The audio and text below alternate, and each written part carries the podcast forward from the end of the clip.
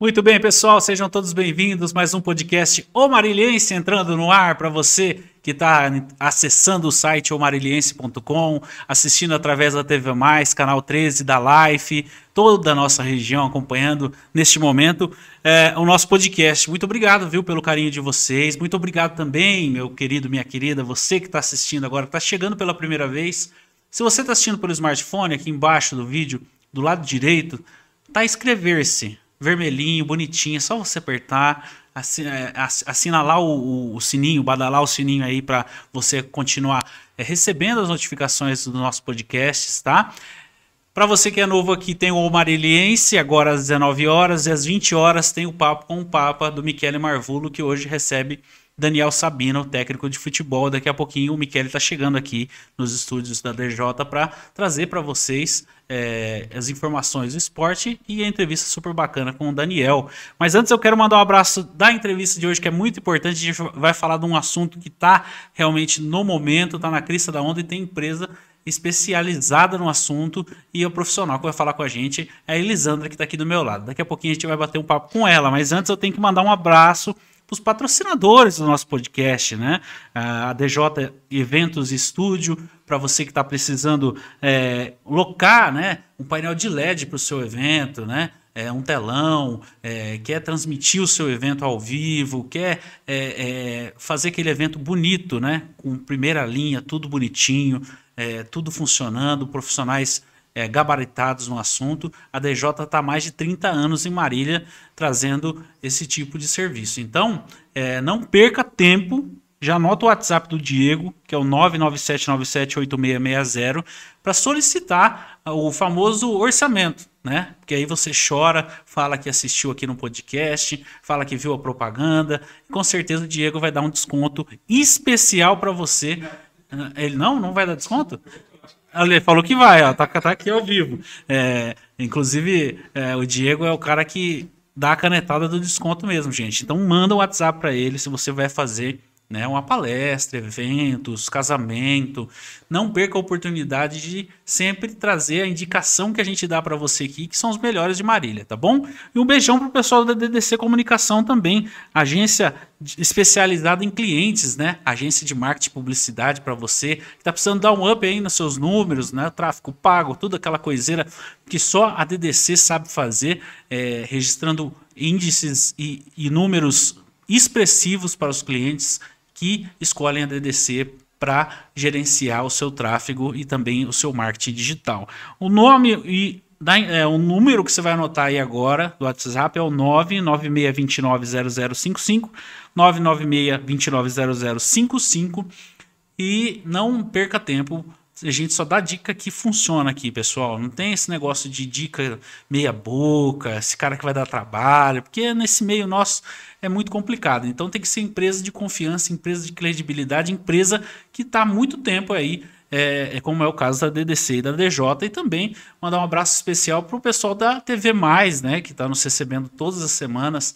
É, semana passada estive lá nos estúdios da TV Mais, junto com o Edgar, o Edgar que realmente é fantástico, né? Mostrou toda a estrutura, é, é, também com inovações em transmissão, muito legal. Esse final de semana teve lá no Zé do Boi um evento que ele transmitiu ao vivo para todo mundo que acompanhou a violada lá. O pessoal tocou música sertaneja de manhã à noite. Não sei como é que você aguentou, meu querido, ficar lá o dia inteiro.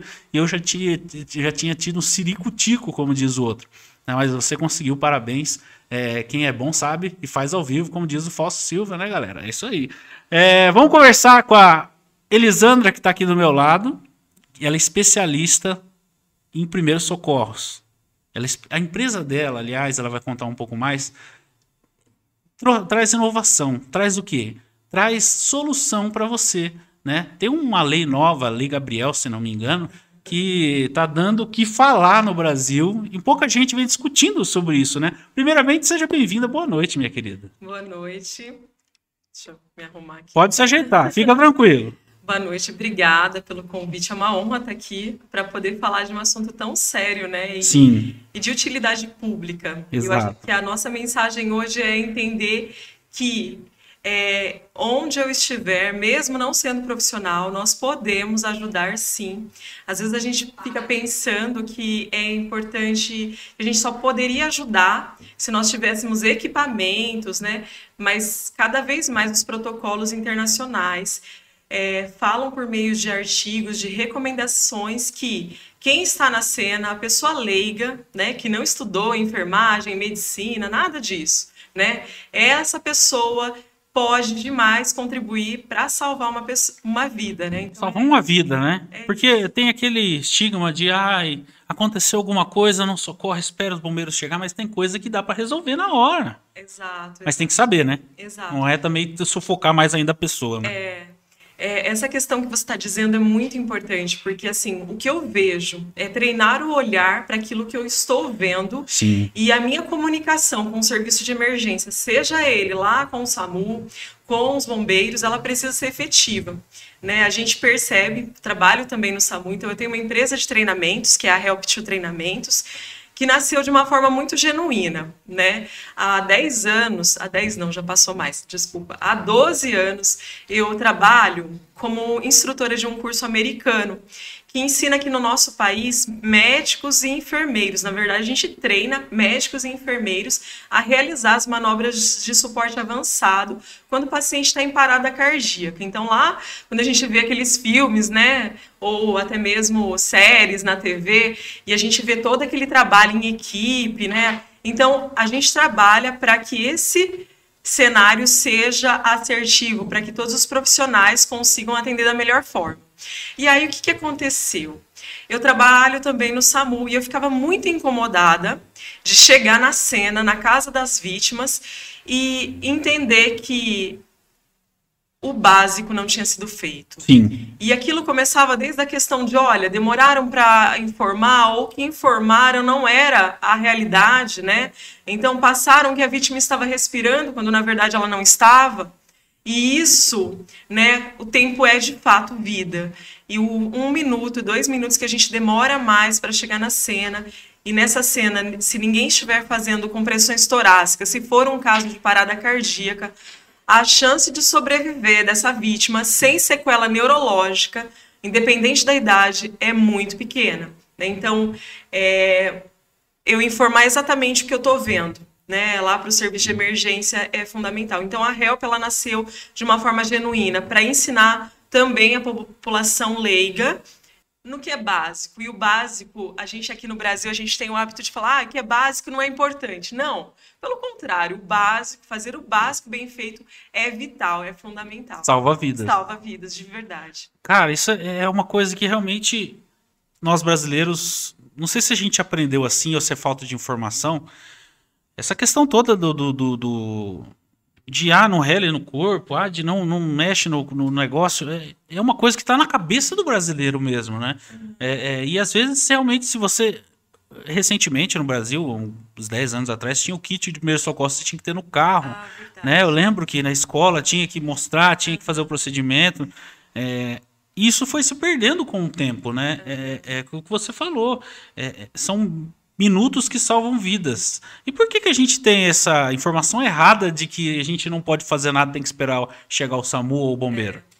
Na verdade, assim, é, são conceitos que a gente vai aprendendo. Então, esse conceito, o outro conceito de, olha, segura a língua, senão a pessoa, né, asfixia, Sim. né? Então, assim, tem vários conceitos que a gente vai aprendendo, vai passando de um para o outro. E isso, na verdade, não é acho que falta também esse conhecimento, essa conversa com o profissional, Sim. né? A gente tem então um problema educacional que aqui no nosso país, infelizmente, ele é real. A gente, né, parece um tabu. Hoje a gente falando aqui de reanimação cardiopulmonar, a gente percebe que ai, mas eu vou falar de gente que está quase morto, vou falar de parada cardíaca. Eu vou pegar né? em alguém que está ah, quase morrendo. Exato, então tem esse estigma mesmo. A gente não quer se aproximar desse, desse, dessa conversa, porque é uma conversa difícil se a gente for ver. Sem dúvida. Né? E isso é cultural, isso a gente percebe que lá na nossa escola, a gente devia ter tido um primeiro contato, como a gente vê programas que, de educação em outros países que funcionam muito bem. Então, a criança ela precisa se aproximar desse tema para que ela não crie aquele bloqueio, porque hoje o que a gente tem é, são vários adultos bloqueados. Eu dou treinamento de primeiros socorros para público leigo e na primeira conversa é sempre assim: ah, eu tenho medo, eu tô aqui, mas eu não sei, eu tô aqui, sabe? Dependendo do que você for falar, eu vou ficar meio. Então, assim a gente já sabe, a gente tem medo daquilo que a gente não conhece. Sim. Né? Então a gente tem muito medo de machucar a vítima, isso me bloqueia. A gente tem muito medo, às vezes, de. Ai, aquele, aquela fobia com sangue, mas calma, vamos ver se é isso mesmo, né? Então, prim, o primeiro bloqueio que a gente precisa vencer é a gente precisa cuidar das nossas crianças. Nossas crianças precisam se aproximar Inicialmente, claro, de forma lúdica, levar essas crianças a brincar com bonecos de reanimação, cantar musiquinhas em roda, enfim. A gente não espera que uma criança de 3, 4 anos vá fazer uma manobra de desengasgamento efetivo, uma manobra de reanimação efetiva. Não é isso. Uhum. Mas o primeiro contato, ela saber que ela tem que ligar para o serviço de emergência. E isso vai evoluindo. Então, a gente vai empoderando a criança, que ela pode, lá com 6, 7 anos, a informar o serviço de emergência de forma adequada. Imagina uma situação, tá só a avó e a criança. Se a avó passa mal e não consegue falar com o serviço de emergência, a criança pode, se ela for treinada, ligar para um 92, né? E isso é muito doido, porque as pessoas não sabem nem o telefone do serviço de emergência. Né? É um 92, é um 193, um 90, para quem eu ligo, né? Então a gente tem problema com o básico, Verdade, né? é, para quem eu ligo? Você liga para quem? Eu ligo para a polícia. 190, sem dúvida. Então, o que, que vai acontecer? Se tiver alguém na tua casa, de fato, passando mal, é, você, se você ligar para a polícia, a polícia vai nos, vai nos, nos, acionar. Eu falo nos acionar porque eu trabalho hoje em dia sim, no, sim. no, no SAMU, no, no pré-hospitalar. E aí eles vão nos acionar. Só que o que, que vai acontecer? A polícia vai pegar seu telefone, certo? E aí, lá na regulação médica do SAMU, o médico regulador ele precisa te ligar para falar, olha, o que está acontecendo aí? Entendi. É, que perfil de ocorrência que a gente tem? Porque assim, lá no SAMU, a gente tem uma motolância que é tripulada por um técnico de enfermagem. Esse técnico de enfermagem tem um tempo-resposta maravilhoso. Lá naquela, na, naquela moto dele, a gente acha o um máximo, porque ela é toda equipada. Então tem lá um torpedo de oxigênio, tem um desfibrilador, tem medicação que, sobre orientação, sobre o comando de um médico que está sentado lá dentro da regulação médica, né, sobre a informação daquilo que está acontecendo na cena, o médico prescreve para ele e ele administra algumas medicações. Ou, por exemplo, no caso de uma parada cardíaca, ele vai e começa a reanimar e usa o desfibrilador e salva a vida. Uhum. Muito antes, às vezes, do deslocamento da viatura. A viatura está em deslocamento, mas ele já está atendendo. Então, esses minutos são vitais. O que, que acontece? Então, o médico regulador, voltando, ele precisa identificar que tipo de ocorrência. Se ele manda esse técnico com a motolância, se ele manda um, o condutor e um técnico de enfermagem nas viaturas de suporte básico, ou ele fala: não, não, não, essa ocorrência é gravíssima, eu preciso encaminhar o meu colega médico que está aqui, eu fico aqui na regulação atendendo, e o outro colega médico entra na viatura e vai com a equipe de suporte avançado, ou seja, com um enfermeiro, com um condutor especialista né, em atendimento de primeiros socorros, e, e aí eu vou abrir um parênteses, e eu preciso falar que os nossos condutores, eles são fantásticos, que a gente, a gente atende em equipe, a equipe é reduzida, e se não fosse por eles, eles não são profissionais formados da área da saúde. Daí a importância, olha, Sim. se eu treinar, eu consigo. Exato. Né? É um, um exemplo muito positivo. Exato. E assim, é, essa equipe vai e leva para dentro da residência do paciente uma UTI. Então ele consegue reverter muitas vezes a parada cardíaca. Então, assim, quando você liga para a polícia, a polícia vai dar o seu telefone para a central de regulação o médico vai pegar e te ligar.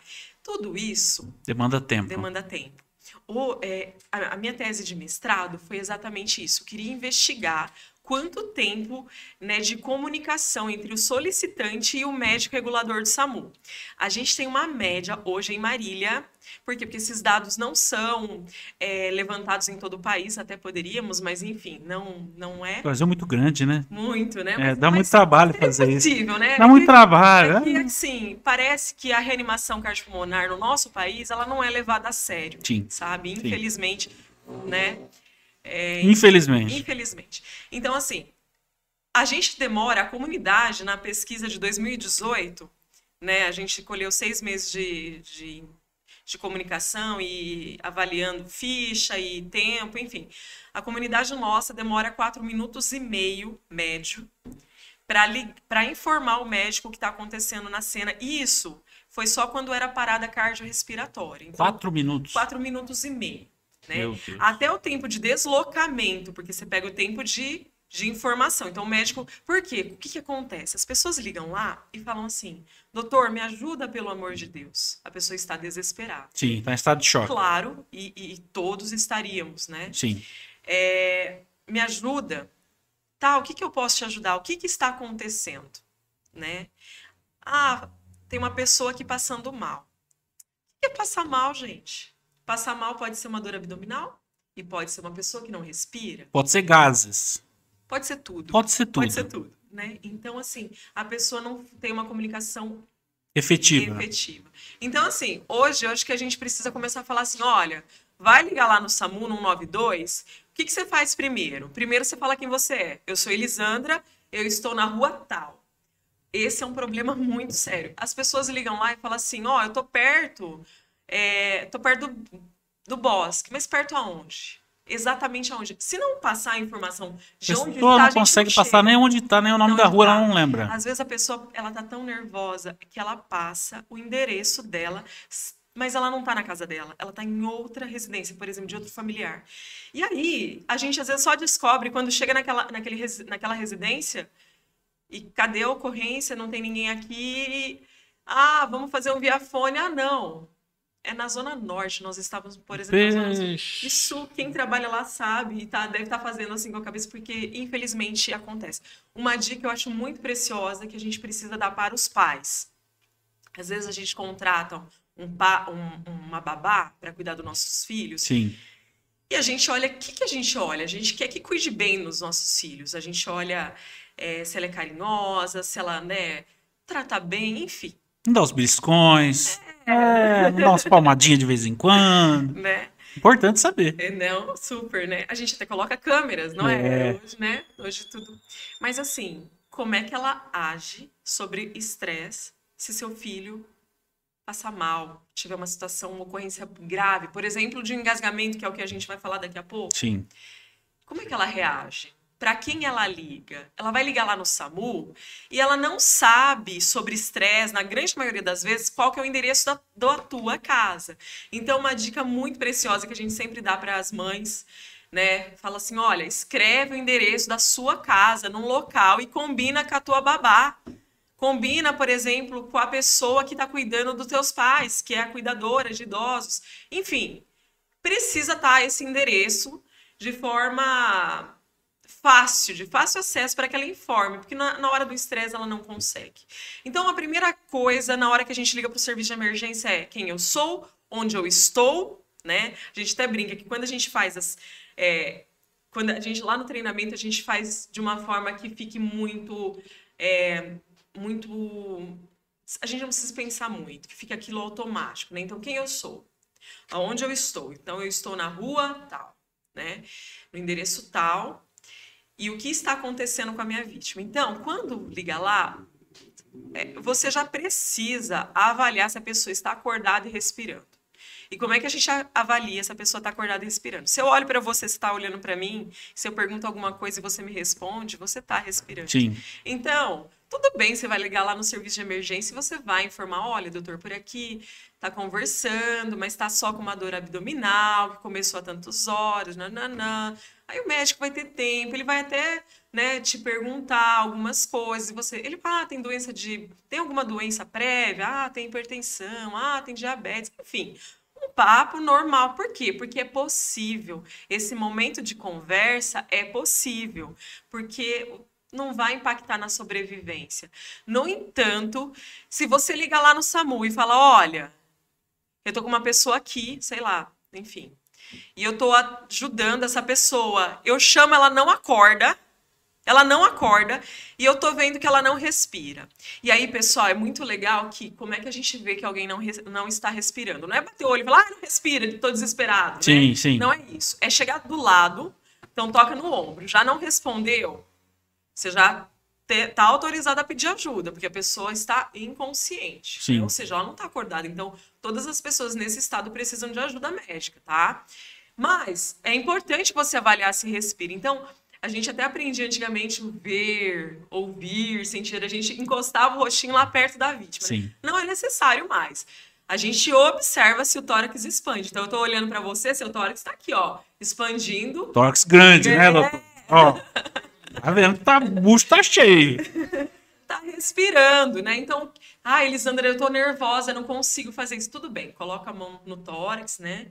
E avalia. A gente precisa cronometrar esse tempo 10 segundos. Então, vai lá, 1 mil, 2, 2 mil, 3, 3 mil, 4, 4 mil, 5 mil. Ou seja, respirou uma vez nesse tempo, tá ok, tá respirando. Sim. Doutor, eu, tô, eu sou Elisandra, eu tô na rua tal, a pessoa que eu estou ajudando aqui, ela não acorda, mas ela está respirando. Sim.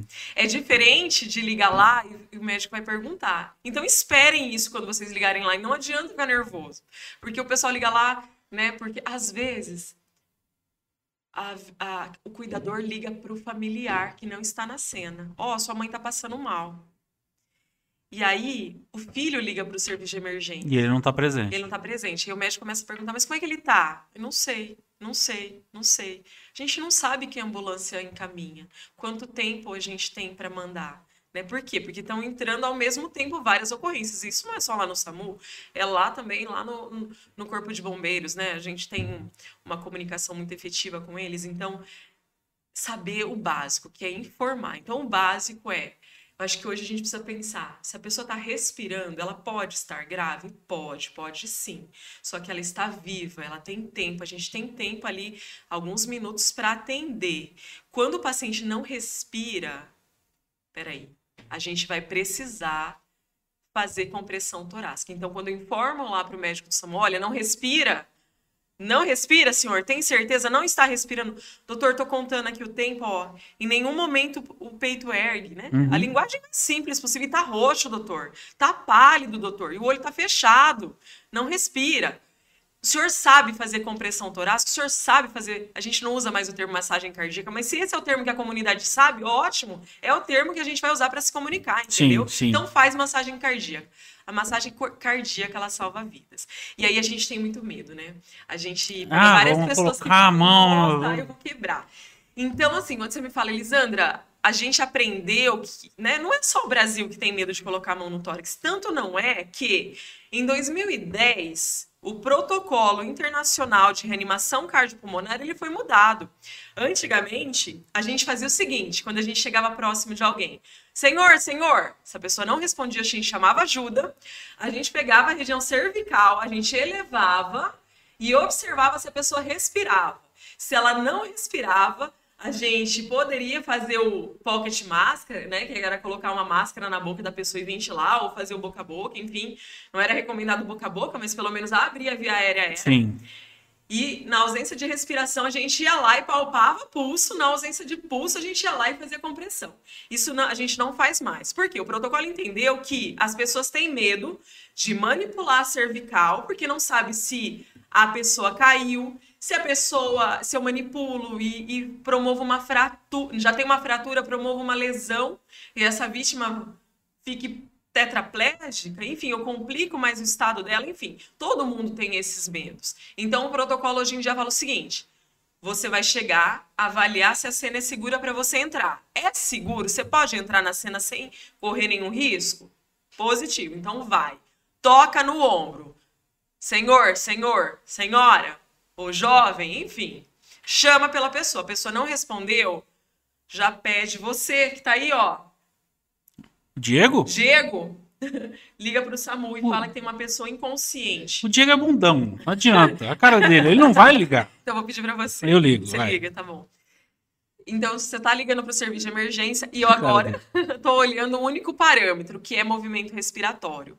Ô, Elisandra, eu ouvi dizer que a gente também tem que colocar o, o, o dedo aqui no pescoço para ver se tem pulso. Você já ouviu falar sobre isso?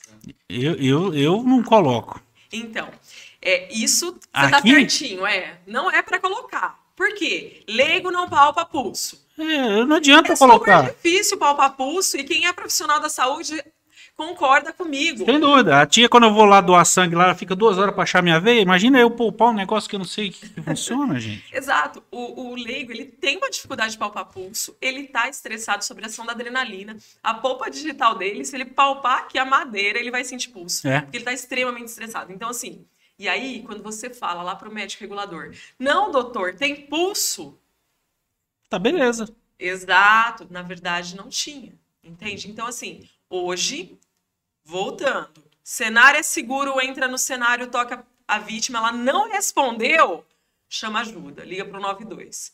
Volta ali, as mãozinhas que pediram ajuda, elas voltam e fazem o quê? Avaliam se tem expansão torácica. Sim. Não tem movimento respiratório em 10 segundos, você não pode perder tempo. Põe a mão no peito, uma mão sobre a outra, no meio do externo aqui, é no meio do tórax, né? Ou seja, nesse ossinho aqui. No osso, chama- embaixo do osso aqui. Isso, geralmente na linha intermamilar, com essa região hipotenar da mão. Elisandra, na hora do nervoso, eu não vou lembrar nada disso, tudo bem. O que você precisa lembrar é, não adianta a gente ficar fazendo muita técnica, se na hora eu vou estar estressado. Então a questão é, coloca a mão no meio do peito e faz compressão torácica. E aí o pessoal fala assim, ah, mas eu vou machucar. Você tem medo de machucar alguém? Tem medo? Se ela já vai morrer, eu preciso salvar ela, né? É assim que tem que funcionar, Olha, né? você tem perfil, viu? Tem perfil. É isso mesmo. Cara, porque assim, eu vou falar a verdade pra você. Eu conheço pessoas da minha família que entram em choque, que elas não se mexem. Aham. Entendeu? Que já aconteceu recentemente isso em casa. É, e tem pessoas de perfil de casa que são de ação, como eu sou. Sim, sim. Mas tem que ser uma ação racional, não adianta ser é, é, emocional. É, porque senão na hora você acaba atrapalhando, né? Pessoa que fica gritando, pessoa que fica extrapolando a situação, não ajuda em nada. Exato.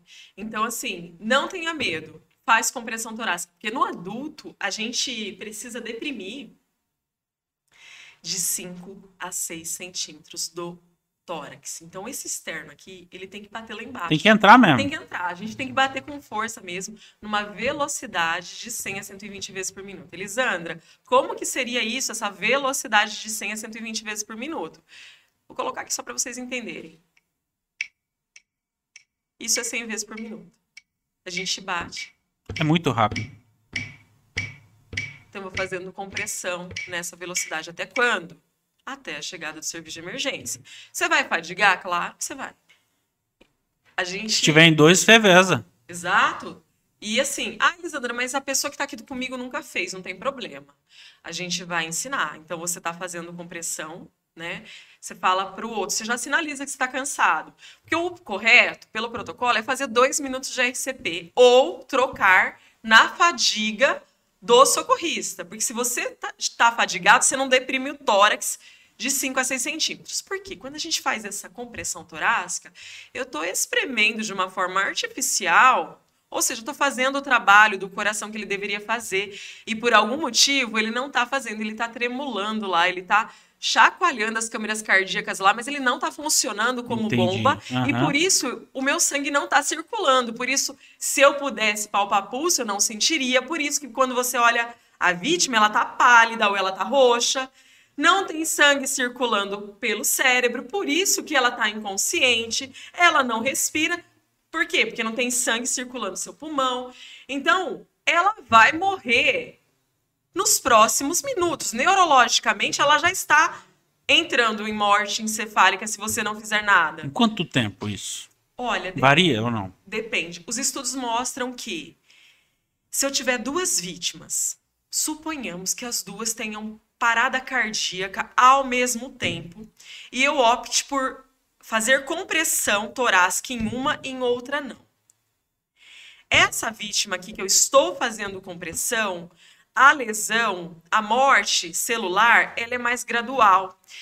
É, Enquanto que aqui, a cada minuto, eu tenho de- menos 10% de chance de sobreviver, porque eu não estou bombeando de Sim. forma artificial o coração, aqui não. Essa morte ela é em torno de 4 a 6%, né? Por minuto, a, lesão, a, a, a evolução para óbito. Ou seja, o que, que acontece? Na hora que chega o serviço de emergência na residência da pessoa, Elisandra, lá na tua pesquisa, quanto tempo demorou quando era parada cardiorrespiratória Sim. para chegar o serviço de emergência aqui na, na nossa cidade. Foi uma pesquisa em loco. Demorou numa média entre 12 minutos e meio a 16 da hora que entrou a ligação no serviço de emergência. Eu não estou dizendo que foi a hora que aconteceu, porque pode acontecer da pessoa postergar essa ligação. Aconteceu alguma coisa e ela liga para um parente e ela demora, enfim. Então, assim, vamos Entendi. pensar no melhor cenário, Sim. uma média de 12 minutos. 12 minutos até chegar a ambulância. É, É muito tempo. é muito tempo. Neurologicamente é muito tempo. Às vezes o paciente sobrevive, mas com sequelas, Sequelas. A gente teve um paciente, né, e eu falo dele porque ele é um querido, ele sobreviveu, né? E ele sobreviveu porque a gente estava a 15 minutos da cena, enquanto serviço de emergência. Só que lá na residência, onde aconteceu, as pessoas viram que ele teve uma parada cardíaca e começaram a fazer o básico, que é compressão no peito, Uhum. é massagem cardíaca, Cardíaca. né? A compressão no tórax. E quando nós chegamos, nós continuamos esse atendimento por 27 minutos. Então, assim. E, e, foi, e é muito estranho, né? Porque, assim, foi uma ocorrência que eu trabalho com isso há muito tempo, né? E a gente estava, eu, o médico, né? Eu sou enfermeira, o médico e o nosso condutor. E estávamos também com um aluno da medicina, né? Da, da, aqui da cidade, que tripula com a gente, né? Faz estágio, enfim. E nesse dia, a gente já estava fazendo reanimação por 25 minutos, já tinham ficado 15 minutos reanimando ele, ou seja, um tempo prolongado ali de, de tentativa de salvamento, né? E ele não respondia. A gente fazia a reanimação e o coração dele tremulava, a gente sabia por conta dos equipamentos que a gente tem, dava mais um choque e isso ia, com- né? A cada dois minutos a gente parava para analisar o ritmo, tinha que dar um choque ali, Tinha que, que- nem sempre a gente Tinha que tentar reanimar de toda Exato, maneira. é.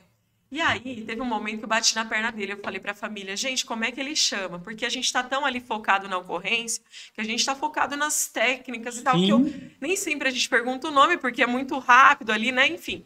E eu perguntei o nome, a família tava toda ali reunida também, né? Naquela, naquele espírito, assim, de, de né?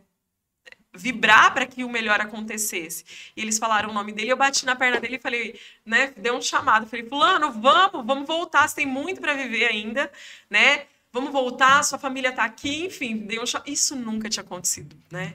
E eu nem sei por que, que eu fiz isso. E impressionantemente, na próxima, não sei se foi coincidência, às vezes a gente acredita em coincidência, às vezes não, mas enfim Sim. Vai aí da crença de cada um, mas ele voltou, no próximo ciclo ele voltou. Claro, em coma, mas voltou a ter pulso, a gente levou ele para o hospital, teve um- um- uma permanência ali em terapia intensiva, né, uma recuperação. Hoje em dia, saudável, Saudável. anda, dirige, enfim. É, vive, às vezes eu vou dar palestra, né? Outro dia eu fui dar palestra numa faculdade, levei ele, né? Chamei e a gente fez uma demonstração, assim, e aí eu falei pro pessoal, né, da enfermagem, que era o pessoal que a gente estava dando palestra, falei, olha, gente, acreditem, né? Porque às vezes a gente Até o é- fim, né? até o fim, né? Porque se não tivéssemos acreditado, mas principalmente se a família não tivesse feito o básico, ele não estaria aqui. Sim. né? Então, isso, essa, antigamente, né, a reanimação cardiopulmonar, ela é recente no nosso, no, no, no mundo, né? Em 1960 a gente começa a ter as primeiras manobras de reanimação. Fala, olha, vamos fazer isso. 1960? É recente, exato. Você tá de brincadeira, Não. gente. Parece que foi ontem, então. 1960, se for parar pra pensar, é ontem. Exato. E o que, que acontece? Naquela época, a gente começou a fazer compressão no dorso do paciente. Então, ele decúbito ventral, a gente fazia nas costas, né? E aí, os protocolos foram evoluindo e aí, cada, né, a cada ano, a gente tem novas publicações e fala, olha, isso daqui saiu do protocolo, isso daqui... O que a gente tem percebido com tudo isso é que o protocolo tem ficado cada vez mais simples para que as pessoas possam ajudar. Então, hoje em dia é Senhor, Senhor, não responde, chamou ajuda, não tem movimento respiratório, não tenha medo, faça compressão. Ou seja, resumiu muito. Sim. E isso é o protocolo para leigos, né? Pra qualquer um. Para qualquer pessoa. Para qualquer pessoa. Elisandra, meu Deus, e se eu fiquei nervosa? Nervosa. Fica. E avaliei errado. A pessoa respirava E eu tô lá em cima e dela. eu tô lá em cima. Eu mato. Eu, eu não. Os protocolos agora de 2020 vêm e falam, olha, claro que ninguém vai reanimar quem tem movimento respiratório, não é isso, não é. Mas se porventura for uma reanimação equivocada, tá tudo bem. O máximo que Não vai tem acontecer, problema. a pessoa não é que não tem problema, mas isso não vai comprometer a sobrevivência da pessoa, não vai Entendi. prejudicar. A pessoa pode acordar, ela pode gemer, opa, parei. Se movimentou, parei, claro. sim. Não deveria nem ter começado. Mas se eu comecei, ótimo, você pelo menos tentou. É melhor do que a gente deixar de reanimar quem precisa, quem cujo coração não está bombeando sangue. A parada cardíaca e a parada cardiorrespiratória é a mesma coisa ou não é a mesma coisa? Tá, legal. A parada, um paciente em parada é, cardíaca, ele já está em parada respiratória. Tá? Hum? Por quê? O coração bombeia sangue, esse sangue flui para o pulmão e o pulmão funciona. Ele precisa de oxigênio rico, é, sangue rico em oxigênio, glicose, para poder funcionar, tá bom? Agora, o contrário, uma parada respiratória vai levar à parada cardíaca. Poucos minutos. Ou seja, Hum, vamos esclarecer isso, vamos deixar isso claro. entendi, mas vamos trocar em miúdos. Vamos, é, vamos deixar claro. Então, assim, se eu pegar você agora, ficar com muita raiva de você, te asfixiar, comprometer tua via aérea, por exemplo, você vai A parar. famosa cena de Hollywood que pega aqui. Exato. Vai pra fazer ao vivo o quê, rapaz? Tá doido, é? Melhor não. O gordinho não aguenta essas coisas. Melhor não dar ideia. Não.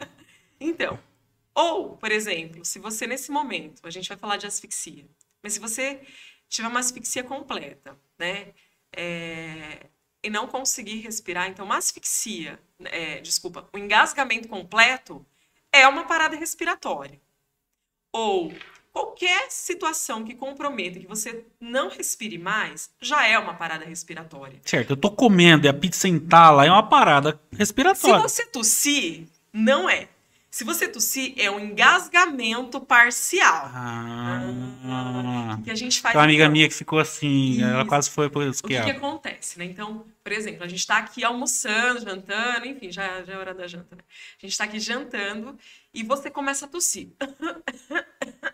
Você vai ficar roxo, vai ficar ruborizado, vai ficar Sim. vermelhinho. E a gente fica angustiado, porque a gente quer ajudar, né? Então, a, a primeira regra é calma. Se tá tossindo, Tá tá saindo. Se você está tossindo, é porque o seu organismo está usando esse mecanismo de proteção para tentar expelir um objeto que não deveria estar indo para a via respiratória. Então, toda vez que você tosse, você joga ar para fora. Sim. E aí, aquilo vai deslocando aquele objeto e to- tudo bem. A pessoa às vezes fala, e tosse, tosse, Tenta tosse. puxar e não vem, Isso, aquela claro, coisa. porque é uma obstrução parcial. Se a pessoa consegue falar, isso significa que tem ar passando Sim. pelas cordas vocais. Por isso que ela não tem obstrução completa. O que, que a gente faz? A gente faz aquela cara, né, de preocupada. A gente fica do lado da pessoa, mas não faz nada. Dá água? Não.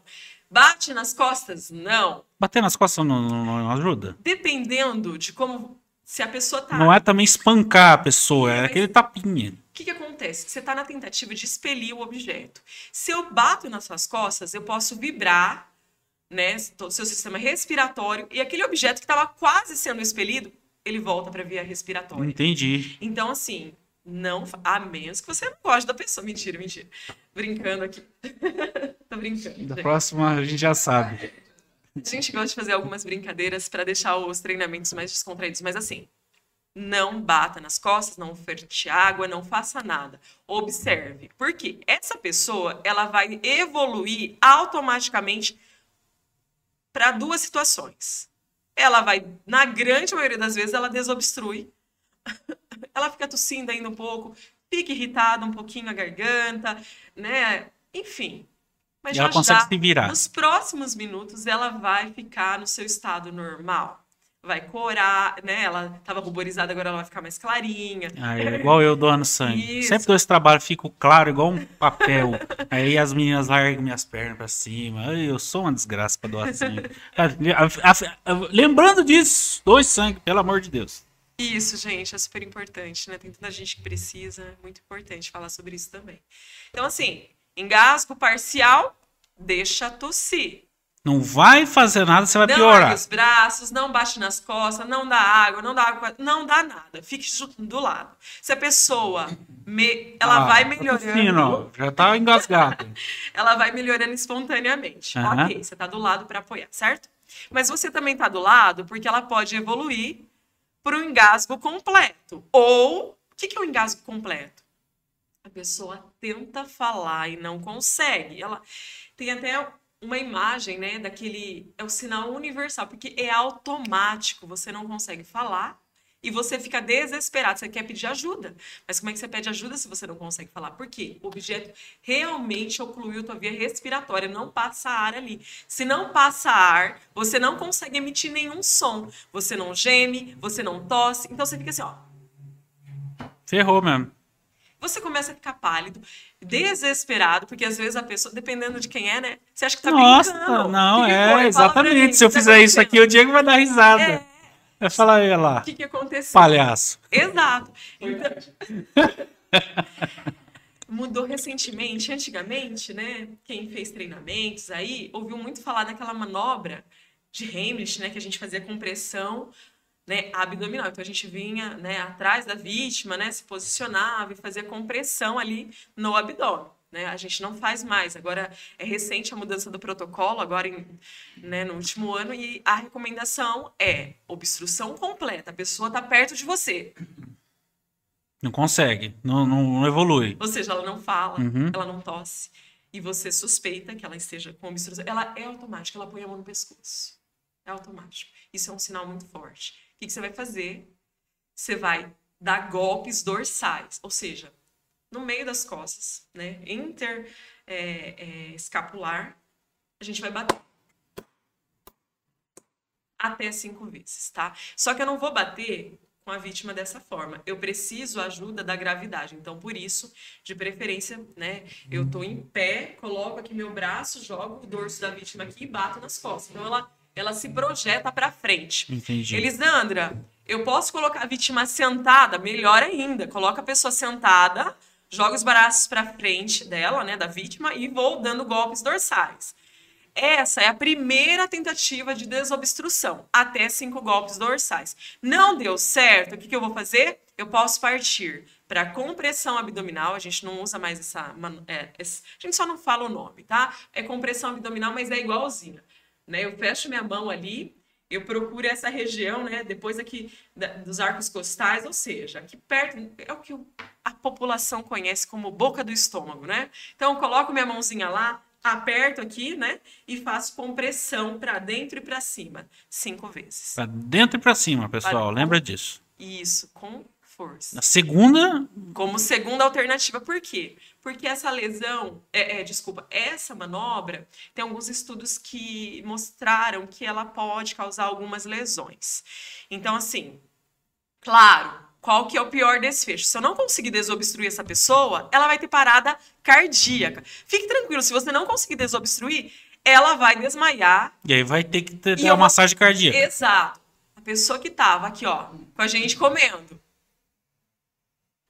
A gente não percebeu, ela sincopou, ela desmaiou. Qual que é? O que, que eu faço? A mesma coisa. Chama, não respondeu, ligo pro SAMU, volta que vejo que já não tá respirando, o que eu faço? Compressão. Massagem cardíaca. É igualzinho a técnica. É igual aqueles filmes que a pessoa engole água nadando, que fica lá debaixo d'água, e depois a pessoa faz a massagem cardíaca e sai até um pouquinho de água. Eu não sei se isso acontece de verdade. Pelo menos em Hollywood é assim. É, é mais ou menos isso, gente. pessoal. Lembra dessa cena e vai pra cima da pessoa. Não tenha, não Isso. tenha dó. A gente não faz boca a boca em adulto, né? Lembrar que a gente só precisa fazer compressão torácica. Principalmente por causa do Covid, gente. Estamos ainda no Covid, viu? Fica aí marcando. É, inclusive assim, é, na época do Covid, quando a gente não tinha. é, quando a gente estava descobrindo ainda né, as manobras de reanimação, a orientação era fazer compressão torácica, mas com a vítima com máscara, né? Então, aí a pessoa falava assim, os meus alunos, mas aí não vai respirar, meu querido, já não está respirando, fica tranquilo. Exatamente. Né? Então... O problema já, já, já, nós já temos um problema. Deixa eu mandar mensagem aqui, mandar um abraço para pessoa que está mandando mensagem. Claro. Tem bastante gente aqui no chat. Inclusive você que está chegando agora, quiser me deixar a sua pergunta aqui no chat, nós ainda temos 10 minutos de bate-papo, porque tem o outro podcast daqui a pouco. É, 10 minutos é pouco, hein? A gente ah, tem é que falar pouco, da sua empresa agora.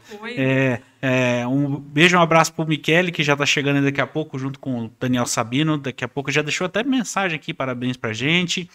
A Regina mandou aqui boa noite. É, esse vídeo precisa ser visto, compartilhado com todo mundo. Conhecimento salva vidas. Parabéns, Elisandra. Referência a todos os profissionais de saúde. Mandou um mãozinha e coraçãozinho para você, Regina. É, o meu amigo Tiago do rádio está aqui, tá deixando palminhas, ele que fez essa ponte entre a gente. Muito obrigado, Tiago, pela essa, por essa ponte. A gente constrói pontes, né? Tem gente aí que constrói muro, a gente constrói ponte. A participação, a Regina mandou mais uma aqui, ó. A participação efetiva da comunidade é, preparada mudam é, desfechos e com certeza positivamente. Treinamentos fazem a diferença. Realmente a gente está vendo que falta informação, falta propagar mais esse tipo de informação é. para a sociedade que é muito carente de, de é. desse tipo de ação, né? Exato. É, você vai falar? Posso? Não, pode ir. É. Olha só, você falou no começo né, da Lei Gabriel. É Lei Lucas. Lucas? Lucas, isso. Então, essa é uma lei muito importante. Quem mandou Gabriel foi o Tiago. Tiago, é Lucas.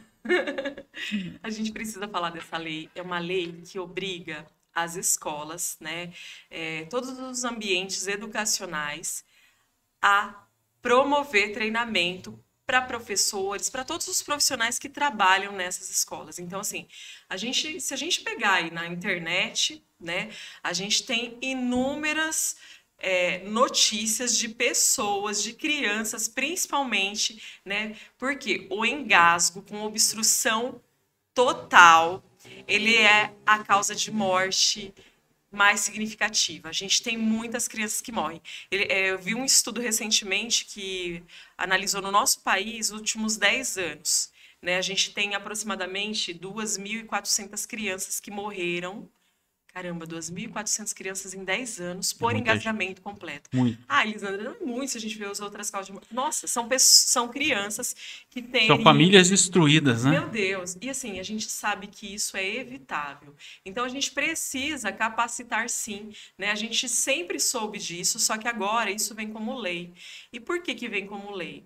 Porque a Alessandra Begali, ela é mãe de uma criança que faleceu durante um passeio escolar porque o filho dela se engasgou com um lanche. E quem estava lá não sabia fazer essas manobras, não conseguiu desengasgar essa criança, essa criança foi a óbito, né? Então, caramba, isso é muito sério. E ela fez, ela transformou a dor dela, né, em um lema de vida. Sim. Né? Isso e é o Lucas, no caso. Exato, é o Lucas, é o menino Lucas.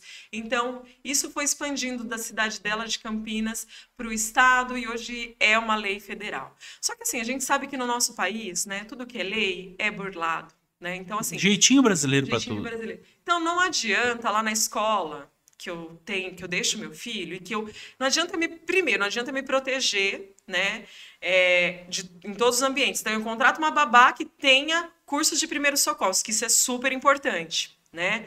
E aí eu deixo a minha criança lá na escola. E aí, se acontece alguma coisa, as pessoas sabem o que fazer. A gente teve, né, várias histórias aí, né, até mesmo de penalização das de uma escola, uma criança, né, é, que morreu né? Porque se asfixiou com maçã. Né? Então, muito grave também, como vários outros, outros exemplos aí. Então, assim, às vezes. Parece bobo, né? Parece ser uma coisa tão simples, engasgar com uma maçã, mas realmente vem a óbito, gente. É. E sabe o que, que acontece? O que a gente percebe muito é que às vezes as pessoas têm o conhecimento. O que a gente faz de diferença de diferente lá na Help, falar um pouquinho, porque eu acho que é importante é que a gente trouxe uma metodologia ativa que a gente aplicava em profissionais, né, médicos, enfermeiros. A gente trouxe para o mundo dos leigos. Então, hoje em dia a gente tem os equipamentos, nossos bonecos, por exemplo. Se você não desobstruir a via aérea, não fazer a manobra de forma adequada, ele não chora. Então você sabe que, Que eu- ele evoluiu para parada cardíaca e você precisa reanimar. Enfim, não basta eu saber o, que- saber o que tem que fazer, mas eu preciso ser condicionado a fazer. E isso você só consegue com simulação, porque é aquilo que você disse. Olha, tem pessoas que travam. Trava Tem muito. pessoas que vão e tem pessoas que se desesperam. Então, assim, é ser efetivo. Então, é, essa lei, ela enriquece muito por essa discussão que é super importante, mas os pais precisam exigir lá dos ambientes escolares que que as pessoas tenham sido treinadas em ambiente simulado. E olha, o treinamento é treinamento. Não adianta eu vir aqui falar. Tem pessoal que fala assim: ah, Elisandra, você não dá uma palestrinha?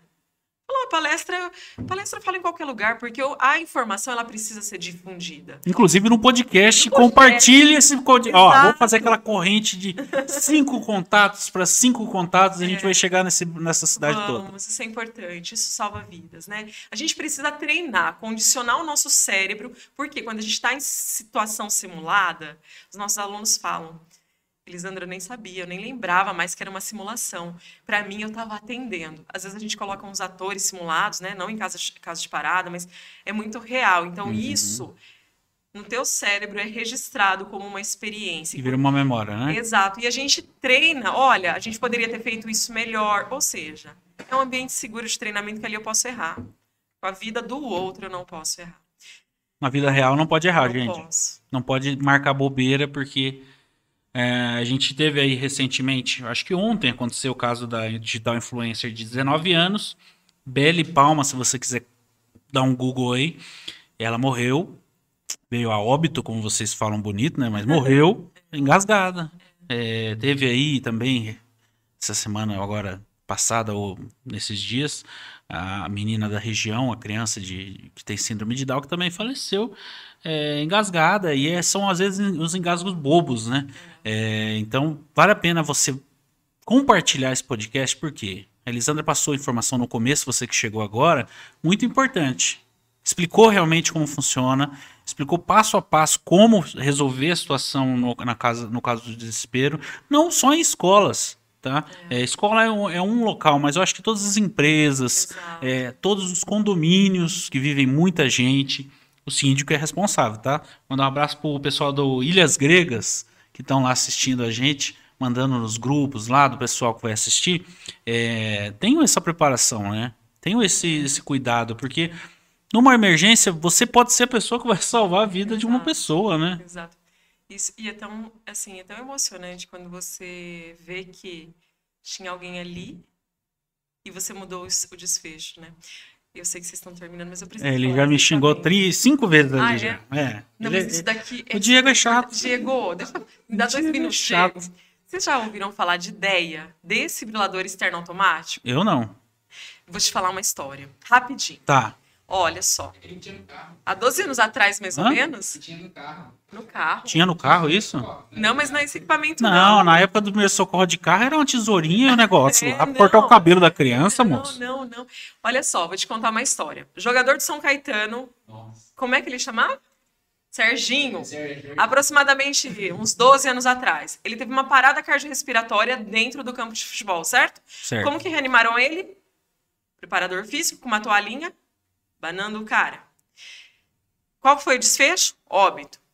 Recentemente, o jogador da Dinamarca teve uma parada cardiorrespiratória também dentro do campo. Qual foi o desfecho?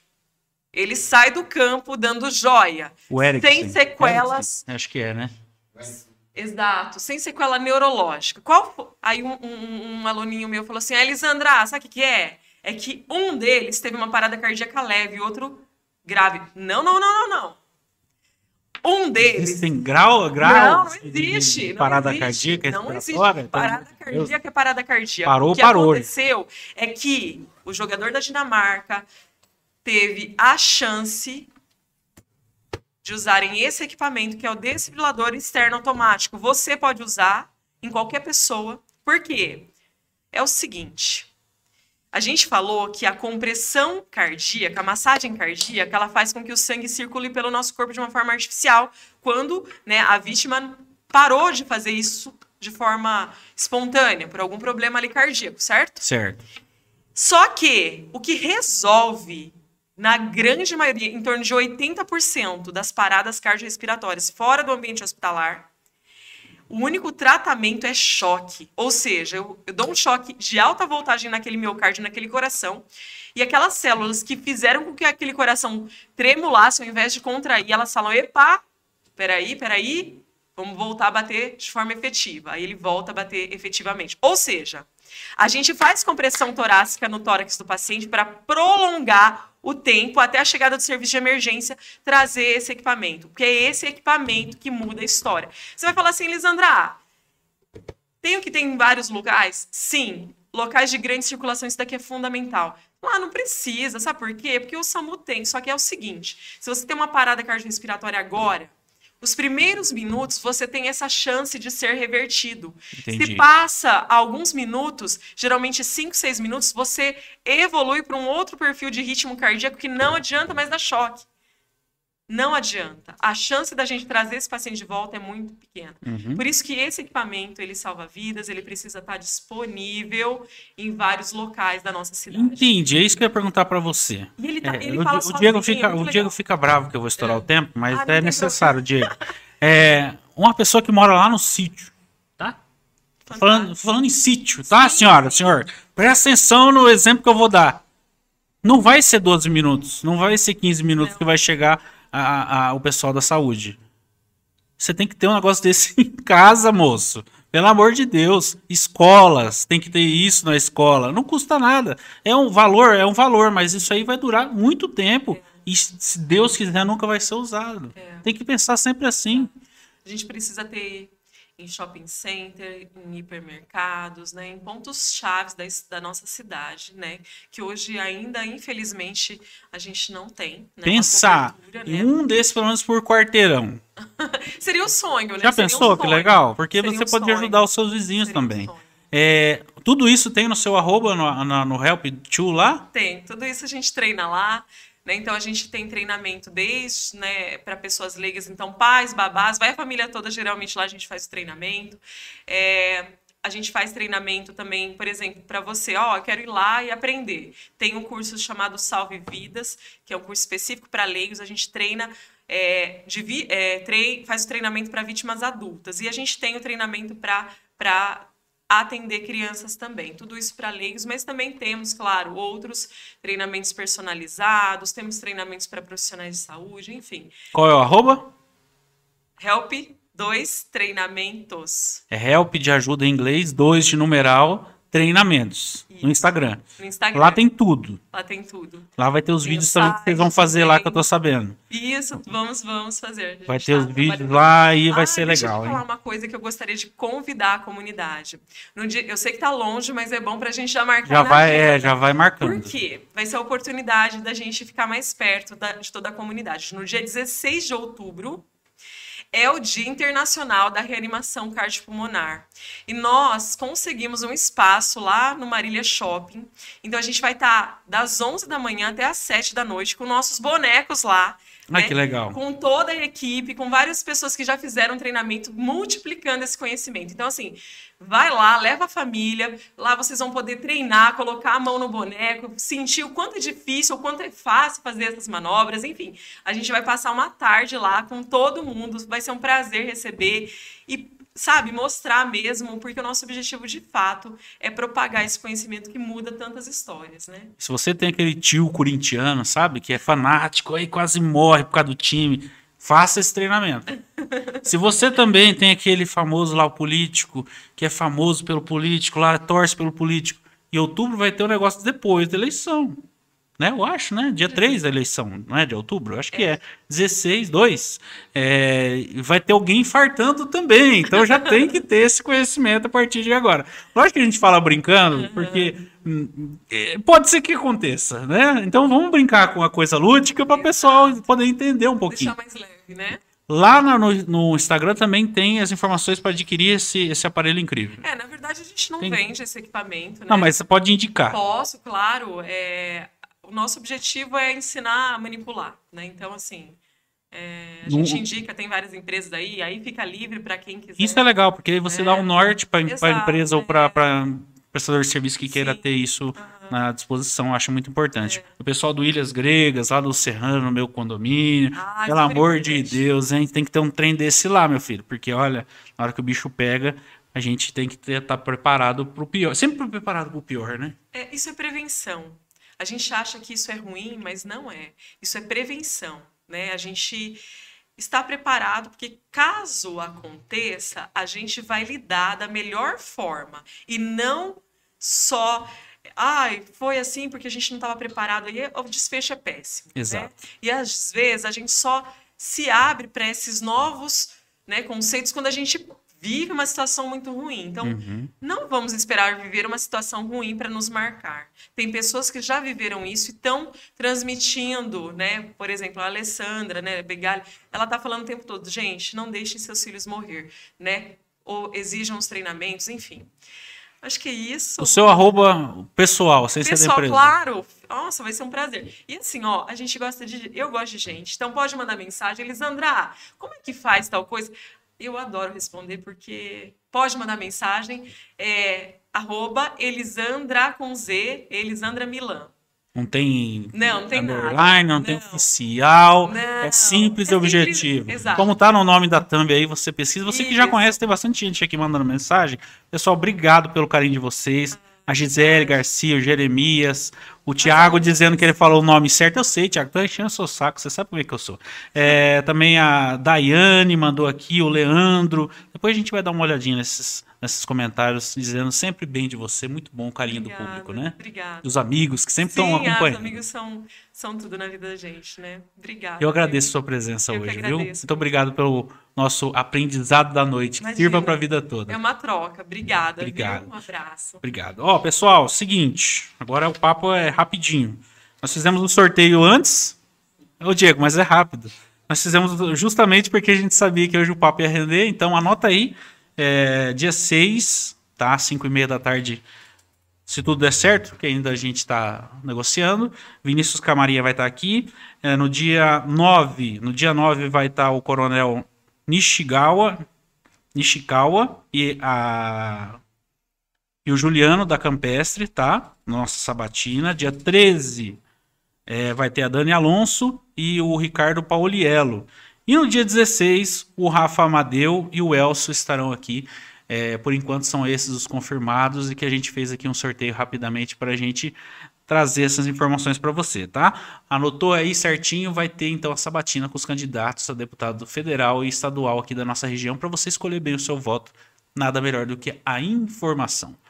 Certinho? Semana que vem estamos aqui de volta. Muito obrigado pelo carinho e até lá.